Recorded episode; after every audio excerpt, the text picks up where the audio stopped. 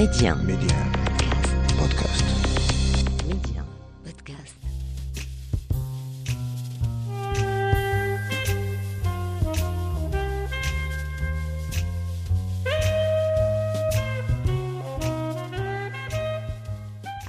Série d'interviews exclusives, Rencontre avec est un carrefour de dialogue avec des faiseurs, des personnes uniquement habitées par des valeurs comme le savoir-faire, le savoir-être ou encore le mieux vivre ensemble. Une signature propre à chacun d'entre eux. Rencontre avec un espace de partage et de dialogue, un lieu où l'on prend le temps de nourrir la réflexion. Un peu comme si on voulait faire nôtre la maxime du philosophe grec Socrate qui disait disposer de temps est la plus précieuse de toutes les richesses du monde. Et dans le tumulte de la vie quotidienne, cette pause fait du bien. Je suis Saïda Mousdak et je vous invite à écouter ce que d'autres ont à nous dire.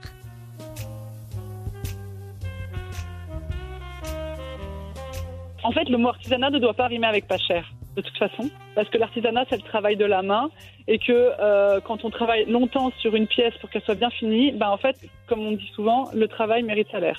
Donc, un artisan, que ce soit euh, un dinandier, un, monsieur qui fait ses babouches, euh, une femme qui va faire de la broderie, elle va passer du temps sur une pièce. Après, les multiples intermédiaires font que forcément, ben ça, chaque intermédiaire prend sa, prend sa com. Hein. C'est le principe de l'économie. En France, on a une chance exceptionnelle, c'est qu'il y a une vraie volonté de, défendre les savoir-faire, euh, une mise en valeur des savoir-faire technique, enfin de par ses maisons de couture, de par l'architecture, de par l'histoire, tout simplement. Ça fait très longtemps que c'est comme ça en France. C'est vrai qu'au Maroc, euh, on dit qu'on veut valoriser l'artisanat, mais je trouve qu'on ne le valorise pas euh, d'un point de vue exceptionnel.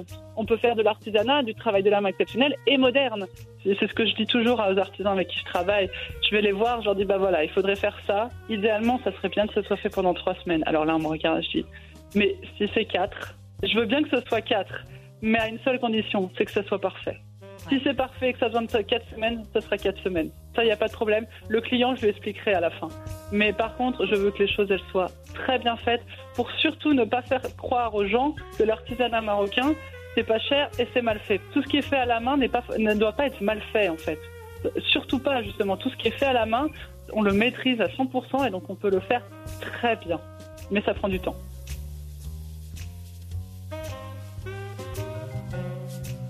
Camille, comment allez-vous? Ça va très bien, Saïda, ça va très bien. Camille Bertrand, euh, vous vivez au Maroc?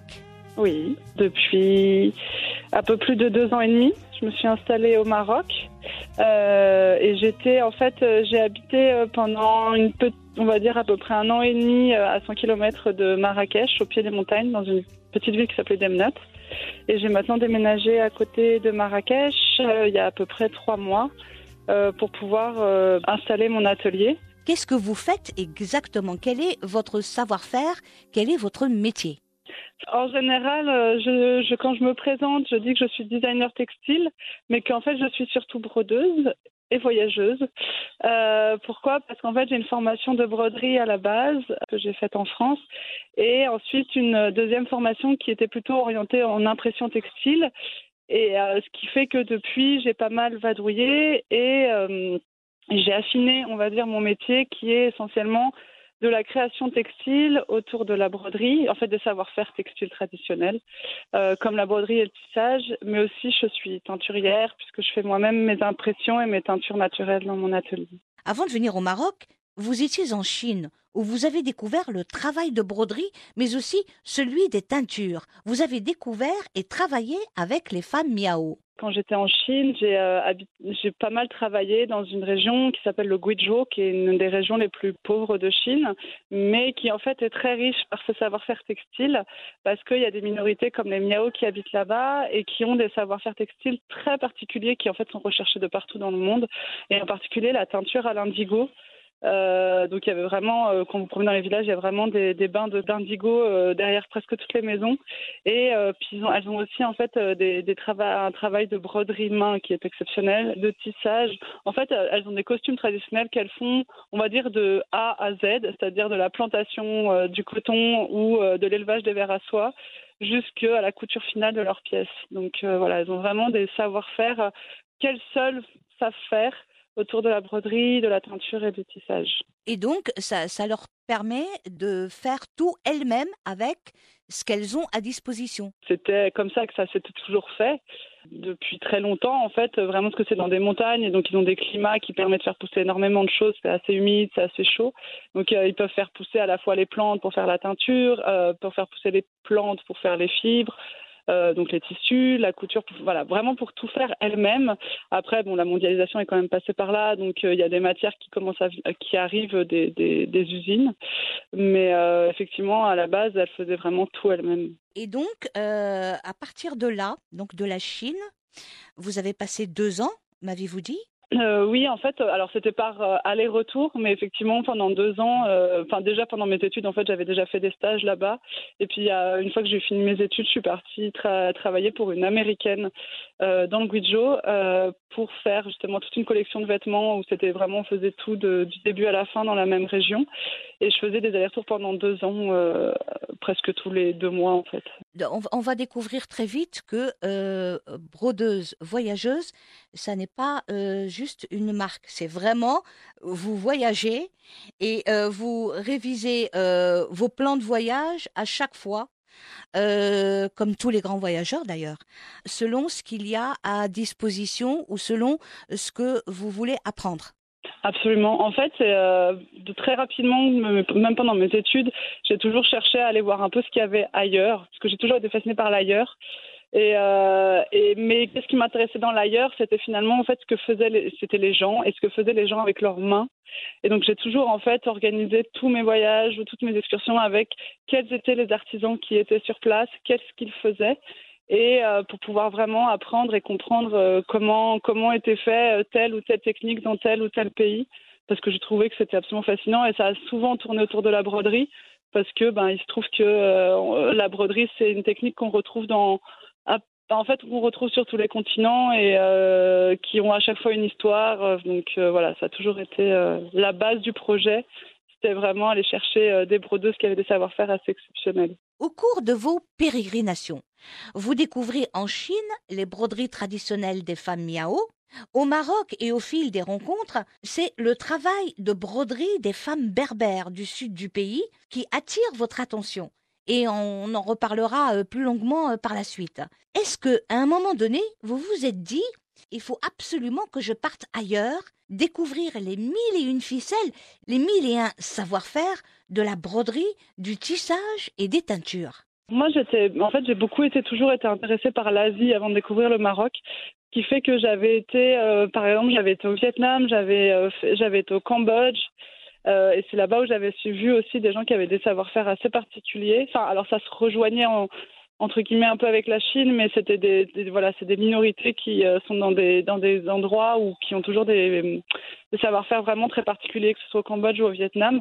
Après, je rêve un jour de pouvoir aller en Inde ou au Japon parce que je sais que là-bas il y a aussi des choses exceptionnelles. Mhm. Mais depuis que j'ai découvert le Maroc, je vous cache pas que je rêve aussi de descendre un peu plus au sud euh, du Maroc et pouvoir aller euh, au Burkina Faso, au Mali, en Mauritanie, là où en fait il y a aussi des savoir-faire autour des teintures naturelles qui est exceptionnel, au niveau euh, des coutures, au niveau des tissages, des choses assez magnifiques. Donc voilà, il y a encore plein plein d'envie pour découvrir tout ça.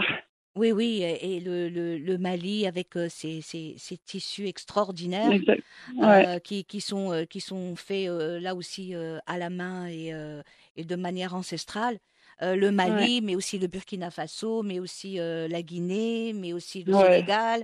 Le Niger. Le Niger, ah oui, le, le Bogolan du Niger. exactement, ouais, c'est ça. Euh. Mais le seul problème, en fait, c'est que moi, quand j'avais découvert, qu'en fait, ce qui m'amuse toujours, c'est de remonter un petit peu le, le, chemin du textile, à savoir, voilà, vous voyez un beau textile en face de vous, mais d'où vient la teinture, d'où vient le tissage, d'où vient le fil, etc. Donc de remonter en fait un peu le, fil du tissu. Bon, c'est un peu. Et en fait, euh, il y a une, y a une super, euh, il y avait un super chemin qui était le chemin des caravaniers qui arrivait de, euh, de Agadez au Niger et qui arrivait jusqu'à Marrakech. Et sur ce chemin-là, il y a absolument des savoir-faire exceptionnels de broderie, de teinture, mais vraiment magnifique. Et en fait, quand on regarde tous les pays que ce chemin traversait, bah aujourd'hui il y en a plus tellement qui sont aujourd'hui accessibles pour les, les, les étrangers, enfin, qui sont en tout cas vivement déconseillés. Et c'est bien dommage parce que moi, j'ai vraiment toute cette liste de ces petits endroits où je rêve d'aller, où je sais que là, il y a cette plante d'indigo qui est exceptionnelle, là, il y a ce coton, là, je sais que les hommes de ce désert, dans cet endroit-là, ont des broderies exceptionnelles. Donc voilà, donc j'espère un jour pouvoir faire euh, cette route des caravanes euh, dans l'autre sens. Refaire la route des caravanes, ça c'est une, une idée géniale. En espérant que ça devienne plus qu'une idée. Euh, je- que ce je- soit un vrai projet. Je l'espère. Revenons à ces femmes berbères du sud marocain. Euh, elles n'inventent rien. Les points de broderie utilisés euh, sont de l'ordre du traditionnel. Des points comme la chaînette, le feston, l'épine. Par contre, ce qui fait leur particularité, ce qui leur donne une vraie signature, une authenticité, c'est la manière dont ces points sont faits. Les femmes brodent assises, discutant entre elles. Il faut rappeler, euh, par la même occasion, qu'elles se réunissent dans des coopératives, seul lieu pour ces femmes de se retrouver, de discuter et aussi ben, de travailler. Comment avez-vous découvert ces femmes et leur travail de broderie? En fait, pour être tout à fait honnête, j'ai découvert le Maroc un petit peu par hasard. Donc, je travaillais en Chine et puis j'ai eu, j'ai eu envie de voir euh, un peu autre chose. Le Maroc était un pays qui était relativement accessible quand on vient de France. Euh, donc, euh, voilà, j'ai pris mes billets, je suis venue au Maroc en me disant je veux découvrir le Maroc, les paysages, etc. Et puis en arrivant, euh, j'ai découvert la broderie marocaine et je suis un peu tombée sous le charme de cette broderie marocaine. Et il se trouve qu'à ce moment-là, je suis allée faire un tour vers la vallée du Drap et le désert. Et j'ai rencontré des- une, une coopérative de femmes qui faisait de la broderie sur place. Alors très honnêtement, c'était pas la broderie la plus exceptionnelle Mhm. que l'on peut imaginer, parce que c'est vrai que souvent on parle de broderie, on parle euh, de broderie marocaine, de la broderie de Fès, de la broderie de Rabat, etc., qui est très belle, qui est très, qui est très délicate, etc. Mais euh, euh, cette broderie-là, en fait, elle m'a énormément touchée, d'abord d'un point de vue humain, parce qu'en fait, les femmes que j'ai rencontrées ont été extrêmement accueillantes, extrêmement ouvertes, extrêmement à l'écoute de ce que je voulais comprendre de ce qu'elles faisaient. Ça a été d'abord une rencontre humaine et ensuite ça a été une rencontre technique pour une simple et bonne raison, c'est qu'en fait ces femmes-là, comme vous le disiez, elles utilisent des points de broderie d'une simplicité. euh, Enfin, je veux dire, quand on commence à apprendre à faire la broderie, c'est souvent ce qu'on apprend comme point. Mais elles l'utilisent d'une manière à ce qu'en fait leur elles, donc elles brodent sur des grands foulards noirs avec des fils euh, qui sont du, du polyamide euh, fluorescent, Mhm. mais qui leur font des silhouettes splendides. C'est-à-dire que toute personne qui était dans la vallée du Drap ou dans la vallée vers euh, Merzouga a forcément vu ces femmes euh, drapées de noir avec ces espèces de, de, de, de motifs fluo. Donc voilà, elles en ont vraiment fait quelque chose d'assez Particulier. particulier, voilà. C'est vraiment emblématique pour cet endroit-là. Et donc, en creusant et en comprenant ce qu'elles utilisaient comme broderie, je me suis dit, mais en fait, la broderie est assez simple, mais elle est, de mon point de vue, pas mise en valeur parce que les matières qu'elles utilisent ne sont pas forcément très belles, au-delà du fait qu'elles sont très polluantes, euh, mais aussi parce que tout simplement, elles sont très loin. C'est-à-dire que Zagora, c'est quand même à 7 heures de voiture de Marrakech. Mm. Euh, Il n'y a pas un choix au niveau de la mercerie à Zagora qui est complètement dingue. Donc, elles font avec ce qu'elles ont et ce qu'elles en font est très beau. Donc, moi, c'est comme ça que je les ai rencontrées, cette ces femmes. Je me suis dit, OK, super, vous savez faire ça. Euh, les points que vous utilisez sont splendides. Moi, je vais essayer de vous amener d'autres matières et d'autres fils.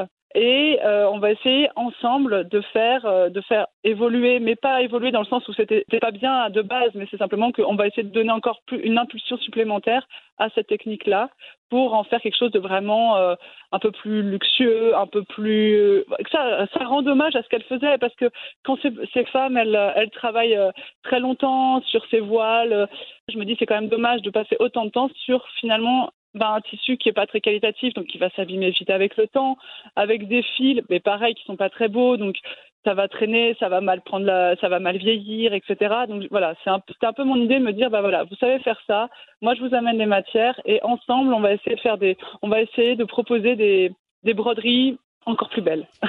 Et euh, on va essayer d'aller plus loin. Et on va essayer d'aller plus loin que euh, ce que vous faites pour l'instant. Aller plus loin, ça veut dire quoi exactement? Ça veut dire euh, obtenir des labels, par exemple? C'est qu'en fait, l'histoire des labels, moi, je trouve que c'est effectivement très bien parce que ça permet de, de faire reconnaître un travail. Après, aujourd'hui, euh, malheureusement, le, le système de labels sont soit payants, soit euh, c'est un peu du copinage. Et le problème, c'est que, bah, en fait, aujourd'hui, tous les labels ne, sont, ne veulent pas forcément dire grand-chose. Mhm. En fait, une grosse entreprise qui a les moyens de se payer ce label euh, va pouvoir l'avoir, alors que par exemple, un, un par exemple pour l'histoire du bio, un, un, agriculteur qui ben, en fait va mettre toute son énergie et toutes ses économies et tout son, euh, tous ses bénéfices dans, sa, dans son exploitation n'aura pas la possibilité euh, d'avoir les moyens pour avoir accès à ce label-là, alors qu'il est probablement plus bio qu'une grosse entreprise qui, elle, aura mis les moyens sur un label. C'est un peu le problème des labels ou des reconnaissances comme ça un peu officielles, c'est qu'en fait peut-être que euh, un artisan qui va être dans une grande ville qui aura euh, les bonnes les bonnes relations ou euh, les bonnes les voilà aura les moyens bah, aura peut-être plus facilement accès à ce genre de choses alors que les artisans qui sont dans des endroits plus reculés ou alors où finalement l'humain y, y a plus sa place aura moins la possibilité d'être reconnu que que l'autre c'est pas tellement le mot label, mais c'est plus tous ces, euh, toutes ces reconnaissances un peu officielles. Ben, on ne sait pas exactement comment elles sont euh, distribuées, quoi. mais que ce soit partout dans le monde, hein, je veux dire, ça n'a rien de. Oui, oui, c'est général. Tout le monde veut faire de l'économie verte, mais euh, finalement, l'économie n'est pas si verte que ça moi, en fait, je, vous parle de ça parce que c'est vrai que moi, je, je, regarde énormément de marques qui ont euh, tous ces labels euh, et puis euh, et des revendeurs qui veulent n'avoir des marques qui n'ont que ces labels-là. Mm. Et moi, en fait, quand je, je farfouille un petit peu sur ces différentes marques qui ont réussi à avoir les labels, bah, en fait, on voit que sur certaines nuances, bah, elles ont un peu joué sur les mots, etc. Et alors que, par exemple, à ma toute petite échelle de ma toute petite entreprise, où je vais venir contrôler d'où vient mon fil, d'où vient ma couleur, tout machin, nanana, bah, en fait, je n'aurai jamais les moyens de pouvoir avoir un tel ou tel label parce qu'en fait, mon argent ne va pas là-dedans aujourd'hui, quoi. Moi, je préfère à la fin du mois avoir suffisamment de fait de bénéfices pour pouvoir payer des artisans, bon, d'ailleurs qui sont payés en avant, avant, mais pour pouvoir payer tout le monde et pouvoir sortir des produits qui me ressemblent, qui me correspondent et qui vont dans mes valeurs, plutôt que me dire je vais faire la passe là-dessus et pouvoir euh, m'offrir euh, l'autocollant, euh, le label, machin ou truc, quoi. Vous avez un rêve, c'est être une, être une intermédiaire de l'artisanat d'excellence. Vous cherchez à euh, travailler principalement avec des maisons de haute couture françaises. Alors, la première chose, j'aime pas trop le mot intermédiaire parce que euh, souvent le mot intermédiaire dans, veut, un peu dire euh, en fait je fais juste le passage et puis je, je, je, je, récolte ce qu'il me faut au milieu. Mhm. Disons que je préfère être plutôt le porte-parole. je trouve que c'est un peu plus. Oh, c'est joli, oui. c'est vrai que moi ce qui m'intéresse parce que bah, du fait de ma formation plutôt de designer textile, donc c'est-à-dire de, de, travailler sur la matière plus que sur l'objet fini. Moi, ce qui m'intéresse euh, aujourd'hui, c'est de vraiment développer euh, des broderies, des tissages avec mes valeurs, donc écologiques, éthiques, etc. Et donc toutes ces matières-là, euh, ben en fait, je j'aimerais pouvoir les présenter à des maisons de haute couture, mais aussi à la décoration d'intérieur, à de l'architecture d'intérieur. En fait, c'est surtout que je veux la présenter à des, maisons, à des, designers qui ont une réelle envie, une vraie volonté de vouloir, dans leur collection, y amener euh, des matières d'exception. Et en fait, pourquoi aller vers de la haute couture? Pourquoi aller vers euh, de la ce genre d'univers, tout simplement parce qu'en fait aujourd'hui c'est des, des univers qui sont encore intéressés en fait par ce genre de, de matière, qui la comprennent et qui ont envie de la valoriser. Après, à côté de ça, euh, c'est vrai que je vais beaucoup répondre à des choses plus sur mesure pour pouvoir, pour pouvoir répondre vraiment à, à des demandes très particulières de ces maisons de couture ou de, de ces architectes intérieurs. C'est vrai que les, les, les, grandes maisons de couture sont, sont les seules à mettre en valeur la plupart des savoir-faire. Exactement. Ouais. Bah déjà, ne serait-ce qu'en France, c'est Chanel là qui avait qui a créé par affection et qui a en fait racheté des ateliers qui malheureusement ont failli disparaître et qui heureusement ont été sauvés. Et ils ont créé en fait vraiment tout un écosystème euh, autour de ces euh, ateliers comme le Sage euh, et les Gerons, enfin bon, tous ces ateliers là. Et c'est vrai que qu'ils en ont fait, c'est assez exceptionnel. Ça a permis de, de, de, de faire perdurer ces savoir-faire en les valorisant et en les mettant en avant sur différents euh, produits, euh, sur différents événements. Donc ça, c'est ça, je trouve que ce qu'ils ont fait, c'est assez exceptionnel et c'est vraiment vers plus vers ce genre de ce genre de choses que moi j'ai vraiment envie d'aller avec la broderie marocaine et le tissage. Si on voulait parler économie, de vilain mot, euh, non, ça dépend. Le luxe, euh, dans tous ces états, ben c'est euh, pendant ces, ces, deux ans de pandémie, c'est l'un des seuls grands secteurs qui s'en est sorti euh, très très bien. Ah mais de toute façon, euh, enfin j'avais j'ai lu un article il y a pas longtemps, je crois que c'est Hermès qui je crois n'a jamais eu un, un chiffre d'affaires aussi haut. Oui. Euh, Louis Vuitton aussi, enfin des trucs complètement, euh, complètement dingues. Et LVMH, ouais. Ouais ouais non, ils ont été euh, parce qu'en fait ils se sont ils s'en sont sortis.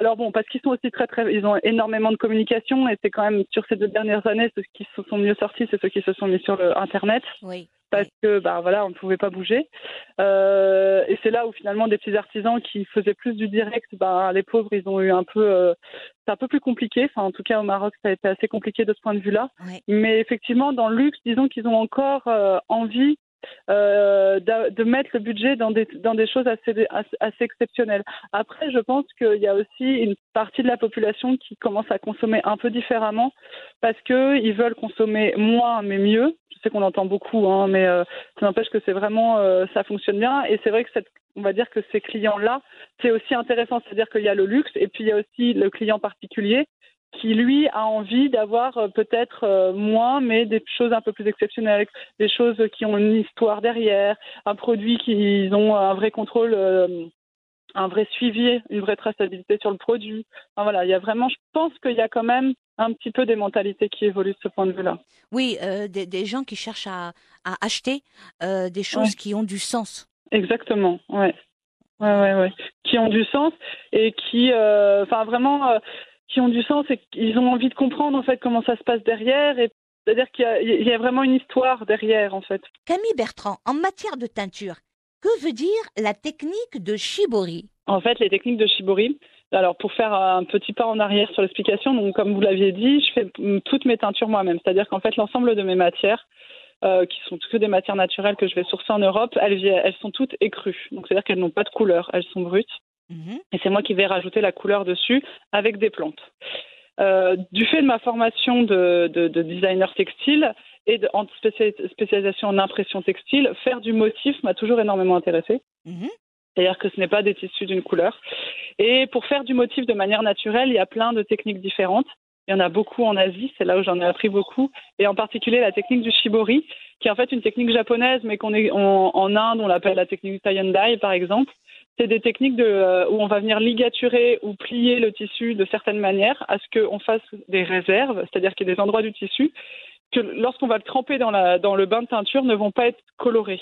Et ensuite, quand on va enlever, euh, par exemple, soit des élastiques, soit des planches de bois, soit, enfin voilà, tout ce qui a coincé le tissu, les motifs vont apparaître. Donc le, le, le shibori ou toute technique de tie and dye, en fait, ça permet de faire, de créer du motif en faisant de la teinture sur les tissus. Et j'ai découvert que la couleur indigo, c'est euh, c'est d'abord du jaune qui s'oxyde au contact de l'air. Ça devient bleu. Alors, alors, en fait, l'indigo, euh, Expliquez-moi, pour, pour vous, pour vous faire un petit cours de teinture naturelle, oui, madame. Je pourrais en parler pendant des heures, mais pour faire la version courte, euh, l'ensemble des plantes hors euh, indigo, énormément des plantes dont vous avez parlé, par exemple la garance, le cachou, le cosmos, euh, voilà, ça c'est les plantes que j'utilise par exemple, ça va être des plantes qu'on va faire infuser et dans lesquelles ensuite on va venir tremper le tissu ou les fibres qu'on aura euh, préparées avant.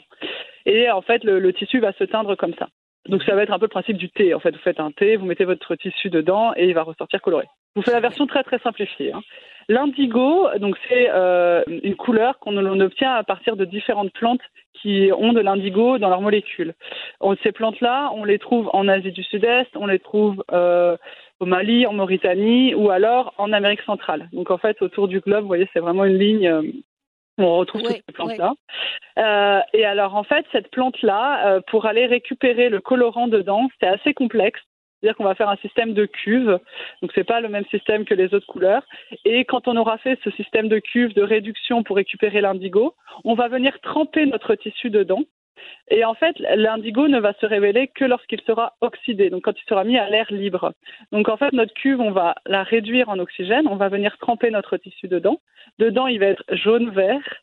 Et quand on va le sortir à l'air libre, il va, se- il va s'oxyder et devenir bleu. Mais comment on fait pour obtenir divers bleus Alors, pour, pour obtenir divers bleus, alors il y a différentes choses. Il y a différents types de cuves. Et il y a des cuves qui vont donner des bleus beaucoup plus intenses et des cuves qui vont donner des bleus moins intenses. Ça, c'est parce qu'en fait, on va, pour faire la réduction d'oxygène, on a besoin de faire monter le pH. Et pour ça, on a soit utilisé de la chaux, soit de la cendre. Enfin bref, c'est tout, c'est de la chimie. Il hein. faut être un peu chimiste quand on va là-dedans. Oui, c'est, ce que je pense là. voilà. Et en fait, ces différentes cuves, bah, donc si euh, par exemple la, chaux va avoir un impact sur un bleu plus ou moins lumineux, euh, enfin voilà, il y a différentes cuves qui vont, euh, qui vont donner des bleus différents. Et après, il y a aussi des cuves parce que il y a plusieurs plantes différentes qui ont de l'indigo. Donc en fait, on va avoir des bleus différents. Par exemple, moi, quand j'étais en Chine, on arrivait à des bleus presque noirs, tellement ils étaient intenses, tellement ils étaient euh, forts en indigo. Mais par exemple, dans le sud de la France, il y a longtemps, on avait du pastel. Le pastel faisait un bleu beaucoup plus clair parce que moins concentré en indigo. Après, on va pouvoir avoir des bleus foncés parce qu'en fait, on va faire plusieurs bains. C'est-à-dire que vous allez mettre votre tissu dans, votre bain d'indigo, dans votre cuve, vous allez ressortir, vous allez s'oxyder, vous allez le remettre. On va faire plusieurs passages. Et en fait, euh, plus vous faites de passages, plus vous allez pouvoir avoir une couleur euh, assez dense et assez forte. Donc, par exemple, en Chine, euh, j'avais vu un tissu exceptionnel. C'était plus de six mois de travail, mais le truc était presque noir. Donc c'est comme ça qu'on va avoir différentes nuances de bleu. Et alors aussi un autre, une, autre chose assez amusante, euh, vu que cette cuve est assez, euh, il y en a qui disent que c'est un peu leur bébé, leur cuve, c'est-à-dire qu'ils s'en occupent vraiment avec amour. Euh, il y a des cuves, il y a des bleus qu'on va obtenir plus facilement des bleus foncés en été, et en hiver on va avoir des bleus plus clairs parce que la cuve a besoin d'être à une certaine température. Donc en fait, on peut avoir une même cuve d'indigo, vous allez tremper un morceau de tissu dedans chaque semaine de l'année, vous allez avoir des bleus différents. C'est assez magique. Hein. Donc, donc chaque teinture euh, est, est, différente. Ah oui, complètement. Chaque teinture est unique. Alors après, euh, vous aurez, vous aurez toujours du bleu. Hein. Si un jour vous mettez un tissu mmh. dans une cuve d'indigo et que c'est rose, là, il faudra se poser des questions.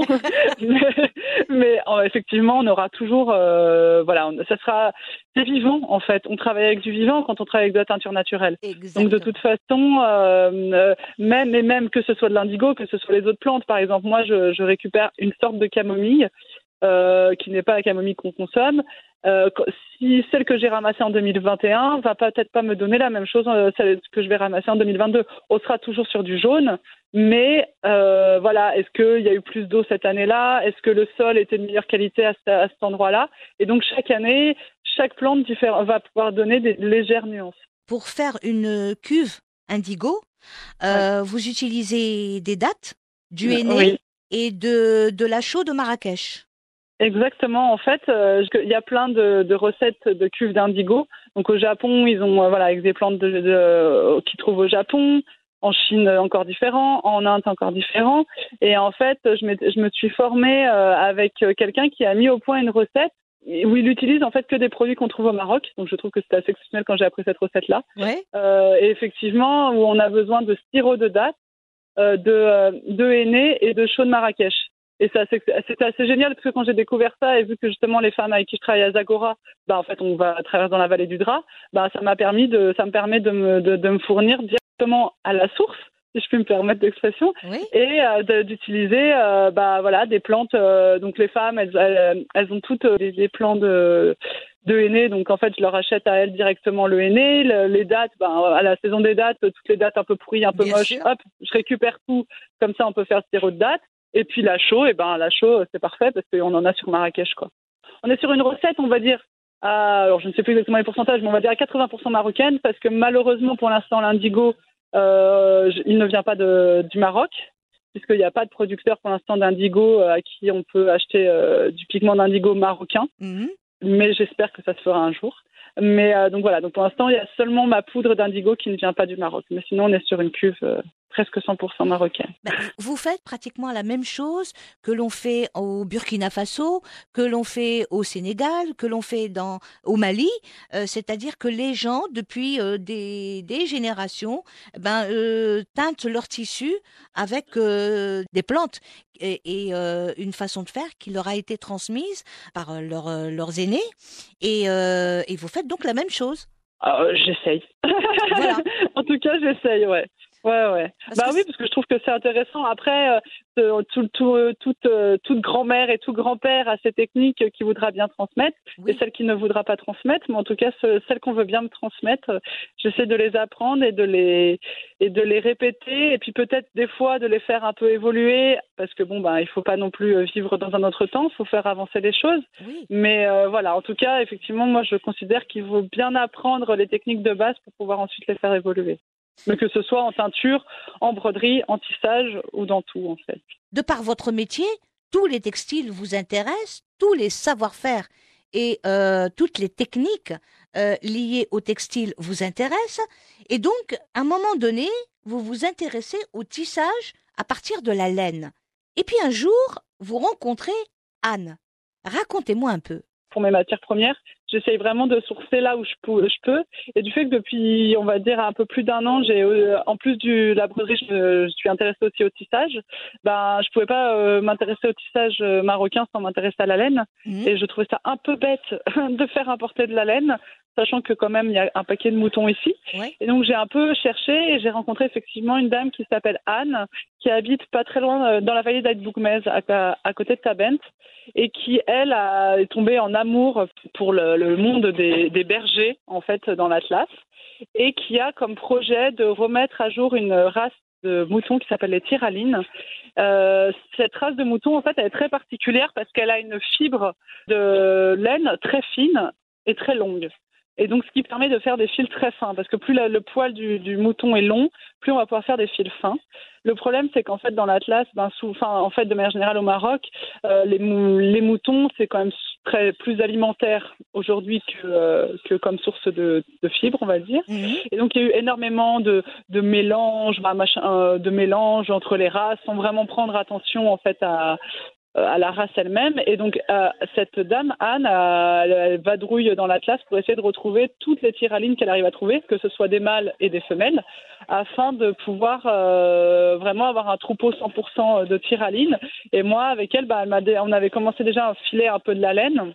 Et moi, j'ai fait des tests de teinture euh, sur cette laine-là, de, teinture 100% marocaine, pour essayer d'avoir des produits 100% marocains et euh, qui soient de belle qualité. C'est dommage que la laine de nos moutons ne puisse pas servir au tisserand pour avoir un fil de laine que l'on puisse travailler de manière la plus noble possible.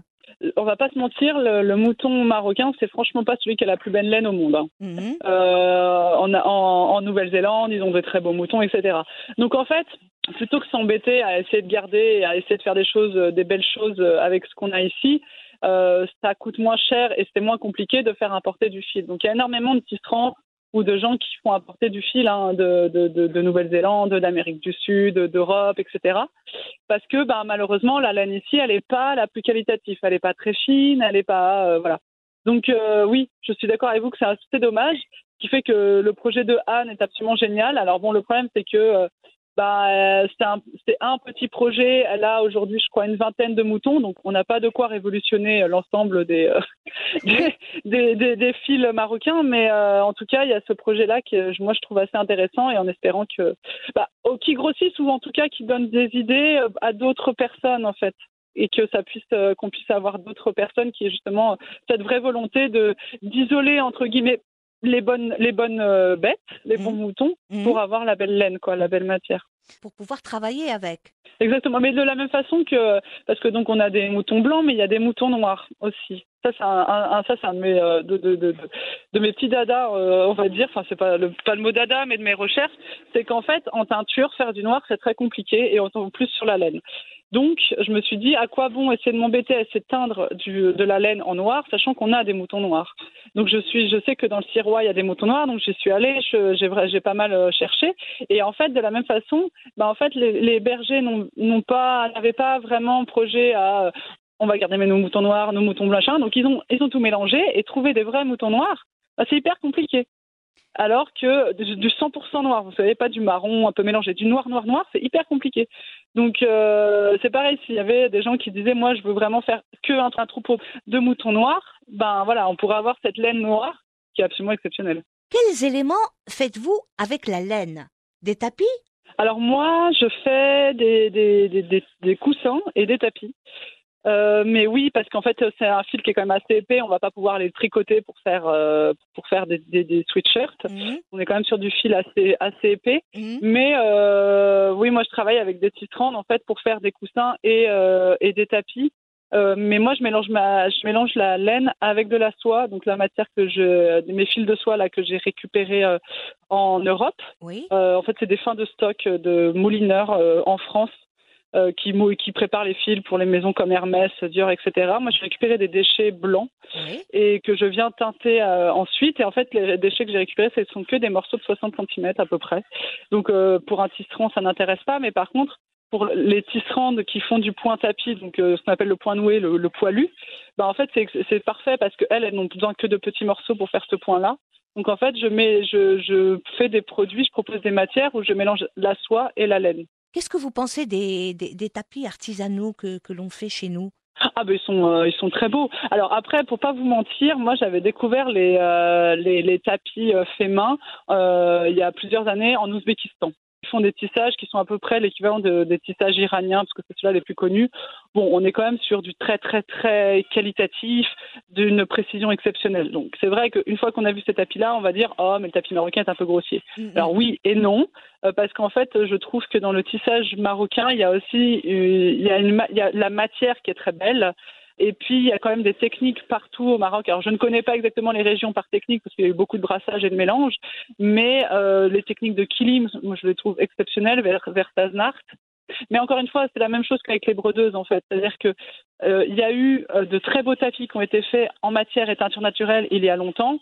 Aujourd'hui, beaucoup des tapis que l'on voit, alors, sont soit faits avec des matières neuves et sont vieillis pour être vendus plus cher. Oui. Donc en fait, pour avoir été dans un village où à l'entrée du village, ils passaient les tapis au chalumeau et à la javel pour leur donner un aspect vieilli, je vous avoue que j'ai eu mal au cœur pour, le, pour la fibre. Exactement. la pauvre laine, la le pauvre fil de laine qui n'avait rien demandé a Ah été là là. carbonisé et cramé pour pouvoir être vendu plus cher en disant que c'est du vieux. Je trouve Ouais. que ça c'est bien dommage. Et puis souvent, ben, malheureusement, en fait, dans les tapis qu'on voit aujourd'hui, alors euh, on veut des choses avec des petites touches de couleur un peu fluo, nanana, très bien. Mais alors là, on n'est plus du tout sur de la laine, on est sur euh, du polyamide euh, qui vient d'usines en Asie, euh, voilà, qui sont pas très belles. Mhm. Ça vieillit très mal. Et puis vu qu'on veut du vite fait, pas trop cher, ben en fait les, les nœuds sont pas forcément très serrés, donc ça tient pas très bien dans le temps. Donc il y a eu encore une fois quelque chose de très très beau. Et malheureusement, ben aujourd'hui, il y a beaucoup de tapis qui, qui ne mettent pas en valeur le travail des artisans. Voilà. Vous voyez et, ce que je veux et- dire? et- et beaucoup euh, de ce savoir-faire qui est perverti. Hein. Exactement, oui, oui. Et puis, qui, alors bon, on passera à l'aspect économique où, euh, Oui. en fait, euh, un tapis demande du temps et effectivement, la, la, la, la, la, la tisserande est censée être payée correctement. Oui. Mais euh, une fois qu'on a passé cette histoire-là, enfin voilà, c'est-à-dire qu'il n'y a, y a aucune reconnaissance de l'artisan. Et puis, par exigence, on estime qu'au Maroc, l'artisanat doit pas- ne doit pas être cher. Donc, un tapis vendu à un certain prix, on ne va pas l'accepter parce que c'est censé pas être cher. Mm, Enfin voilà, il y a, c'est, c'est très perverti tout ça et enfin moi me rend un peu malade des fois, surtout quand je vais euh, dans les souks ou euh, chez les euh, grossistes entre guillemets euh, qui revendent tous les tapis, c'est-à-dire que c'est des personnes qui vont au fin fond des montagnes, euh, dans les villages récupérer les tapis et dire aux bonnes femmes, bah voilà, moi je vous l'achète pas cher, de toute façon personne d'autre vous l'achètera et puis une fois à Marrakech, vous voyez le prix, vous dis mais attendez, Ouais, Enfin, ouais. moi, à ce prix-là, je veux bien le payer à l'artisan. Si je sais que c'est elle qui l'a fait, par contre, je ne veux pas le payer ce prix-là à toi parce qu'en fait, je sais que toi, tu l'as, tu as complètement euh, écrasé la- la- la- l'artisane qui l'a fait et que tu sais tout pour toi, quoi. En fait, du fait d'avoir passé beaucoup de temps avec les artisans, d'essayer de comprendre comment ils étaient payés, etc. Et puis en fait, d'avoir habité à Demnat avant, où j'étais vraiment dans des endroits beaucoup plus euh, rural entre guillemets, Mhm. d'avoir euh, mon compagnon qui lui vient d'une famille aussi très rurale. Euh, sa maman fait, fait le fil, elle fait le tissage. Donc je sais le temps que ça prend, je sais comment euh, comment ces femmes, sa maman a essayé tant bien que mal de se faire payer plus de 30 dirhams le kilo de laine alors qu'elle avait acheté la peau du mouton, elle l'avait euh, filé, elle l'avait lavé. Et Ah puis en fait, là. personne ne voulait lui payer son truc correctement. Et par contre, après, la même laine, une fois qu'elle avait vendu, on pouvait être sûr que dans les souks à Marrakech, elle allait être vendue énormément. Voilà, quand on est artisan, on a envie que le travail de l'artisan soit reconnu, que ce soit du berger qui a vendu sa peau à la personne, euh, au dernier, dernier pion euh, qui vend le produit. Quoi. Camille, quelles seraient les solutions, à votre avis, vous qui, qui baignez là-dedans, euh, vous qui voyez ce qui se fait, et quelles seraient les solutions? Pour que nous puissions euh, nous, pas nous enorgueillir, mais pour que le Maroc puisse euh, euh, mettre son artisanat en valeur Je pense que c'est un vaste, vaste sujet. Alors, en fait, la première, enfin, je ne sais pas dans quel ordre je vais vous sortir mes idées, mais en fait, quand j'étais en Chine, j'ai eu la même, le même problème de défendre le Made in China. Mm. Donc ici, c'est défendre le Made in Morocco. L'artisanat marocain n'est pas un artisanat pas cher. En fait, le mot artisanat ne doit pas rimer avec pas cher, de toute façon. Oui parce que l'artisanat, c'est le travail de la main, et que euh, quand on travaille longtemps sur une pièce pour qu'elle soit bien finie, ben en fait, comme on dit souvent, le travail mérite salaire. Mon père me disait ça tout le temps, le travail mérite salaire. Exact. Donc, un artisan, que ce soit euh, un dinandier, un, monsieur qui fait ses babouches, euh, une femme qui va faire de la broderie, elle va passer du temps sur une pièce. Il y a le consommateur qu'il faut qu'il arrête de se dire l'artisanat ne doit pas être cher. Après, les multiples intermédiaires font que forcément, ben ça, euh, chaque intermédiaire prend sa prend sa com. Hein. Enfin, je veux dire, c'est le principe de l'économie. Donc, a d'intermédiaires, plus on se fournit directement auprès de l'artisan. Voilà. Ben, voilà. Déjà, euh, c'est quand même pas mal. Ben moi, je pourrais être vu comme un intermédiaire. Donc euh, bon, après, je je vais pas essayer de me défendre parce que effectivement, je, je fais le lien entre les brodeuses avec qui je travaille et le produit final. Après, j'essaie d'y amener quelque chose. C'est pas simplement de l'achat-vente c'est vrai que nous, enfin, je vais prendre euh, mon parti, mon côté français, c'est qu'en France, on a une chance exceptionnelle, c'est qu'il y a une vraie volonté de, de, défendre les savoir-faire. Oui. Euh, une mise en valeur des savoir-faire, une technique, enfin, de par ces maisons de couture, de par l'architecture, de par l'histoire, tout simplement, en France, en fait. On a toujours mis en valeur ces, enfin, je veux dire, Colbert, etc. Ça fait très longtemps que c'est comme ça en France. C'est vrai qu'au Maroc, euh, on dit qu'on veut valoriser l'artisanat, mais je trouve qu'on ne le valorise pas d'un point de vue exceptionnel. Mm. Alors si sur certains bâtiments, enfin évidemment la, mosquée à Casablanca, elle est exceptionnelle. Il y a des pièces comme ça à cette exception. Mais là, on est tout de suite dans quelque chose de très très traditionnel. Oui. Mais en fait, l'artisanat, c'est pas forcément quelque chose d'extrêmement traditionnel. On peut faire de l'artisanat, du travail de l'âme exceptionnel et moderne.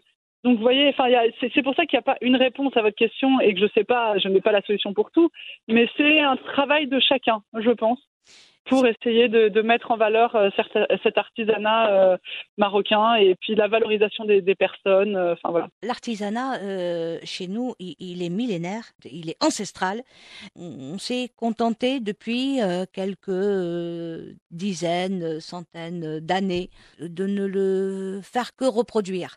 C'est-à-dire qu'il fait partie du patrimoine, ça c'est sûr, et il, il faut qu'il en fasse partie euh, mm. intégrante, ce qui n'est mm. pas le cas. Nos savoir-faire artisanaux doivent être reconnus comme faisant partie de notre patrimoine national, mm. avant de pouvoir, euh, entre guillemets, le vendre. Exactement, oui, tout à fait. Et ça, ça n'est toujours pas fait euh, chez nous, malheureusement.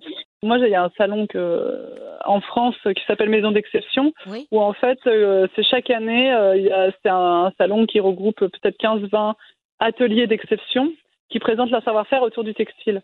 Et très souvent, euh, bon, alors il y a des Français, il y a euh, un, un, peu d'Amérique latine, un peu d'Asie, beaucoup du Japon parce qu'ils ont un peu cette même culture de, de valorisation des savoir-faire euh, textiles. Mais moi, ça fait quoi? Ça fait 5-6 ans que je suis allée à ce salon. Je n'ai jamais vu un atelier d'Afrique.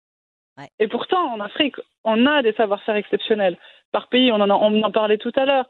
Euh, et donc moi, mon rêve euh, le plus ultime, ce serait de pouvoir me dire un jour, j'aimerais pouvoir présenter euh, un, un stand bredeuse voyageuse, Maroc, Afrique, j'en sais rien, mais en tout cas qu'il soit représenté et que l'artisanat, le savoir-faire textile ait sa place au sein de, de, de des savoir-faire textiles à l'échelle mondiale, quoi. Ah que ça soit vraiment reconnu, au-delà de, comme vous disiez, que ça ne soit pas que traditionnel, traditionnel, parce que c'est très beau, mais bon, euh, tout le monde ne veut pas forcément, euh, en exagérant, un salon marocain chez soi. J'exagère évidemment, mais euh, tout le monde serait probablement prêt à vouloir avoir à la fois une très belle tenture japonaise, un beau coussin avec une belle broderie du Pérou et un joli tapis marocain. Ouais, vous voyez ce que je veux dire Un peu moderne, voilà. Et le salon marocain euh, moderne euh, d'artisanat, ça existe. Euh, c'est très bien fait, avec du très bon bois, travaillé d'une manière artisanale, mais vraiment, qui, qui, descend d'une longue lignée et recouvert de voilà de, de, belle laine et, et les, les, tapisseries aussi travaillées à la main. Malheureusement, ça n'est pas mis en valeur. Ouais, je pense qu'il y a ce, ce, mot mise en valeur qui n'est pas. euh, On a, on a tout sur place et ça n'est Ah, bah oui. jamais mis en valeur. Jamais. Ah mais ça, euh, je- c'est exactement ce que je me suis dit la première fois où euh, j'étais, donc je revenais du Maroc et que j'étais allée à ce fameux salon où je me promenais et puis je me disais mais c'est fou parce qu'en fait de- du peu que j'ai vu au Maroc, on a tout pour avoir, euh, je veux dire, tout est là. Oui. Je veux dire, on n'a rien à inventer. Toutes les techniques sont là. Présentons-les de manière voilà un peu euh, contemporaine, un peu moderne pour montrer que ce n'est pas simplement euh, des trucs hyper tradis. Et en fait, euh, tout est là. Il n'y a pas grand-chose à faire. C'est vrai. Hein. Je suis peut-être en train de donner l'idée à quelqu'un qui va nous écouter. Et puis la semaine prochaine, je vais faire un, atelier là-bas de Maroc, hein, mais euh, ce qui serait très bien. Mais c'est vrai que enfin, tout est là, quoi. Et la vraie volonté aussi de vouloir le faire. Parce que je pense qu'il y a aussi beaucoup de gens qui arrivent ici. euh, alors, de, de, encore une fois, de ma petite expérience de ce que j'ai vu, mais quand on arrive au Maroc, on a l'impression que tout est possible dans l'artisanat, c'est oui, vrai. Oui. Mais, mais beaucoup de gens arrivent en se disant tout est possible, donc je vais pouvoir faire tout. Mais le problème, c'est qu'il y en a beaucoup des gens qui se disent ça, qui ne sont pas forcément artisans de base, qui vont pas forcément prendre la- euh, le temps de, prendre le- de comprendre la technique, et donc euh, bah, qui vont pas forcément le faire évoluer, qui vont pas forcément mettre en valeur les artisans. C'est simplement bon bah ok, tout est possible, je peux me faire ma petite marque de trucs et puis hop, c'est Mais non, en fait, ça nécessite vachement. Enfin, moi, je vois, ça fait quoi? Ça fait plus de deux ans. Alors, j'ai découvert en 2018, donc ça va faire presque quatre ans. Bah, je me dis que j'ai encore plein de choses à découvrir, que j'ai encore plein de choses à explorer pour vraiment pouvoir faire évoluer, pour bien comprendre les techniques, pour bien comprendre l'histoire, pour bien comprendre le système de comment fonctionne avec les artisans, etc. Enfin, en fait, on apprend toujours ici. Un peu comme ces Européens qui achètent pour une somme modique de vieux palais décrépits et qui font appel aux meilleurs ma'allem dans leur catégorie, euh, que ce soit des ferronniers, des peintres, des tapissiers, pour reconstruire ces magnifiques bâtiments qui font partie de notre patrimoine commun. Alors, qu'ils fassent appel à ces meilleurs artisans ma'allem, c'est bien. Les palais sont aussi mis en valeur et euh, modernisés en plus. Et puis, ils restent là, transformés souvent en maisons d'hôtes. Mais que dire de ceux qui viennent, trouvent qu'en matière d'artisanat notre pays regorge de merveilles, qu'ils achètent en lot pour pas grand-chose et qu'ils revendent à Paris, Londres ou Berlin une fortune. Bah, en fait, moi, j'ai envie de vous dire, à la rigueur, qu'ils le vendent très cher à Berlin ou à Paris, c'est leur problème. Mais ce qui est important, c'est ici combien il va l'acheter à l'artisan. Euh, oui. Après, est-ce qu'il va aussi valoriser l'artisan? Est-ce qu'il va parler de cet artisan? Est-ce qu'il va partager son histoire? Ou est-ce Bah. qu'il va simplement acheter son truc et puis euh, le revendre sans parler de la personne derrière? Non, non, je, je l'ai trouvé dans un souk de Marrakech. Voilà, c'est ça. C'est ça. Enfin, je, je fais une petite parenthèse, mais euh, j'ai euh, une très bonne amie qui est sur Casa. Elle, ça, pour le coup, ça fait 15 ans qu'elle est là. C'est une Française. Et elle, elle se bat bah, depuis presque ça, depuis presque 15 ans, euh, pour justement. Elle a une, une entreprise, association qui s'appelle Darisli, où elle, Mhm. elle a vraiment ce, ce projet de valorisation de l'artisan, de la formation de l'artisan. Et ce qui l'énerve toujours, c'est euh, ce, cette- ce- ce côté de euh, personne qui valorise l'objet en soi, mais qui ne va pas valoriser la personne qui a travaillé derrière. Ou alors, si c'est fait avec un designer, très bien, mais on va valoriser le designer, mais on va pas valoriser l'artisan qui a travaillé sur l'objet. Et ça, c'est vraiment dommage. Enfin, on est sur des valeurs communes. On a une formation similaire à la base, donc c'est vrai qu'on se rejoint aussi pas mal là-dessus. Au bout d'un moment, bah, enfin, comme tout le monde qui veut travailler dans un projet euh, plus éthique euh, et un peu moins économique, ben, les, les fins de mois sont moins glorieuses. Mais euh, oui, en fait, elle a vraiment dans ses, dans ses projets de, euh, de faire des partenariats entre designers et des euh, MLM, en fait, justement, ou Oui. alors des artisans euh, avec des savoir-faire très, parti- très particuliers, pour justement les valoriser en Europe. Euh, elle avait projet aussi de, de former des artisans à se structurer, parce que ça, c'est aussi quelque chose qui manque beaucoup ici. C'est le côté où, euh, bah, en fait, il y a des artisans qui ont des savoir-faire exceptionnels, mais euh, bah, vous lui demandez une facture, il peut pas faire de facture. Certains, j'exagère, mais certains sont pas forcément, euh, sont, savent pas forcément lire ou écrire. Oui, oui. Euh, Enfin voilà, savent pas structurer, savent pas forcément estimer un prix de quelque chose. Donc voilà, elle avait vraiment aussi cette idée-là de, de former euh, les, les artisans à ce qu'ils euh, qu'ils se structurent vraiment quoi. Vraiment, elle, est, elle a un super euh, joli projet. Puis elle, pour le coup, euh, 10 ou 15 ans qu'elle est là, elle a vraiment bien approfondi le sujet. Par rapport à tout ce qu'on parlait de politique tout à l'heure, de valorisation de l'artisan, elle, elle habite à Casa, donc elle est beaucoup plus proche des institutions, etc. Donc elle a pu se rendre compte depuis 10-15 ans qu'est-ce qui se passait, qu'est-ce qui se faisait, ce qui a été essayé. Elle a bossé dans l'industrie au début, donc elle a pu voir aussi l'autre côté. Enfin voilà, elle a, elle a un parcours et une histoire assez intéressante aussi. Lorsque je vous ai contacté il y a quelques jours, vous étiez en train de préparer un projet. Où ça en est? Euh, Il y a plusieurs choses qui se sont passées et qui sont en train de se passer et dont je suis très contente. Euh, la première, et ça va paraître peut-être bête, mais c'est qu'en fait, quand je suis venue en 2018 pour la première fois au Maroc, donc j'ai découvert Marrakech, j'ai découvert différentes euh, boutiques, différents musées, etc. Et en particulier le 33 Majorel, qui est une un très beau concept store à côté du jardin Majorel. Oui. Et euh, que je me souviens être rentrée là-dedans et me dire, waouh, il y a vraiment des gens qui exposent là, là, là, c'est impressionnant, ils font des pièces comme ci, comme ça, nanana, nanana. Et en fait, euh, bah, depuis euh, le début de l'année euh, et à partir de la semaine prochaine, normalement, ou la semaine d'après, euh, je vais enfin avoir, moi, des produits chez eux. Et euh, Transform Majorel, c'est quand même une, une belle adresse sur Marrakech Oui. parce que euh, bah, il y a, on est à côté du jardin Majorel, donc il y a quand même une clientèle internationale qui vient, euh, une clientèle internationale qui est quand même concernée par de beaux produits, par des beaux objets, par des histoires, etc. Je suis assez fière, c'est ma petite fierté, et c'est bien d'être fier de soi aussi, d'être content de ce qu'on arrive à faire. Quels produits allez-vous exposer dans ce concept store à Marrakech? En fait, il va y avoir à la fois des pochettes. euh, parce que je fais des pochettes depuis le début. euh, C'était simplement, en fait, moi, ce qui m'intéresse dans la histoire de la valorisation des, des, des artisans, c'est de trouver à la, à, in fine des objets sur lesquels on peut mettre en avant ces, broderies-là. Donc, euh, typiquement des pochettes, donc que ce soit des trousses, des pochettes, etc., euh, sur lesquelles il va y avoir des broderies. Alors là, il y, a- il y aura essentiellement des broderies qui ne sont pas forcément faites à Zagora, mais qui est faite avec une autre technique qui s'appelle le rose labi, qui est une technique de broderie beaucoup plus fine, parce qu'en fait, je travaille pas que avec les femmes à Zagora, je travaille avec d'autres femmes dans Oui. d'autres associations. Oui. Et euh, alors malheureusement, il y a une association avec qui je travaillais qui a dû fermer à cause du Covid, mais il y avait une jeune femme dans cette association euh, que je n'avais absolument aucune envie de lâcher parce que c'est un petit bijou. Euh, D'un point de vue euh, technique, elle est exceptionnelle et en fait, euh, elle parle un anglais parfait. Donc en fait, euh, quand j'ai déménagé à Marrakech, je lui ai demandé si elle était d'accord pour euh, créer son statut d'auto-entrepreneur et qu'elle puisse venir travailler avec moi. Donc pour l'instant, deux, trois jours par semaine. Et je l'espère pouvoir plus plus tard et même pouvoir la salarier. Mais faisons les choses doucement mais sûrement. Et donc en fait, c'est euh, c'est elle qui fait essentiellement toutes ces techniques de broderie euh, de Rose. Et puis après, il y aura aussi exposé des, des charpes en soie avec des finitions brodées et toutes teintées avec des teintures naturelles et des coussins, euh, comme on en parlait tout à l'heure, en laine et en soie.